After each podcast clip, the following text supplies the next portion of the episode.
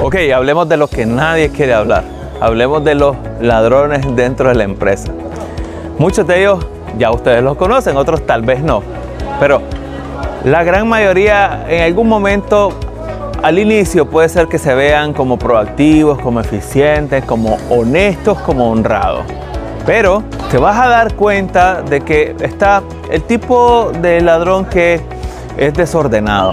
Ese que tú le pides un informe, pero no lo encuentra.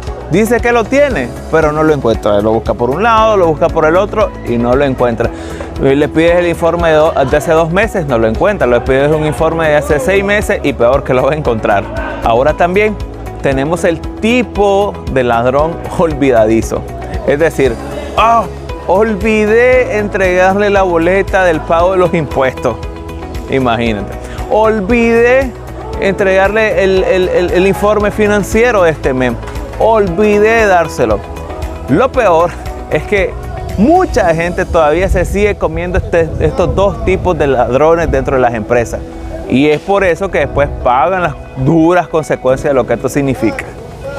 Ahora bien, está el tercero, que es el tipo de ladrón refinado.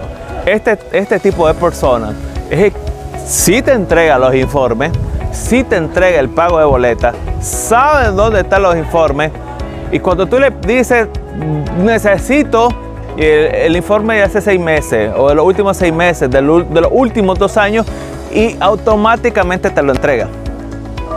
¿Dónde está el punto entonces para poder identificarlo? El punto está que maneja tan bien los procesos y los tiempos de la empresa, es que precisamente ahí aprovecha los vacíos que existen en los tiempos del control del dinero. Esos vacíos son aprovechados de manera eficiente y esta persona obviamente que lo hace de forma inteligente y lo construye a lo largo del tiempo para que cuando se va dando, entonces o el golpe es fuerte de una vez o el golpe va creciendo de forma gradual. Esos son los tres tipos de ladrones que vas a encontrar dentro de tu empresa.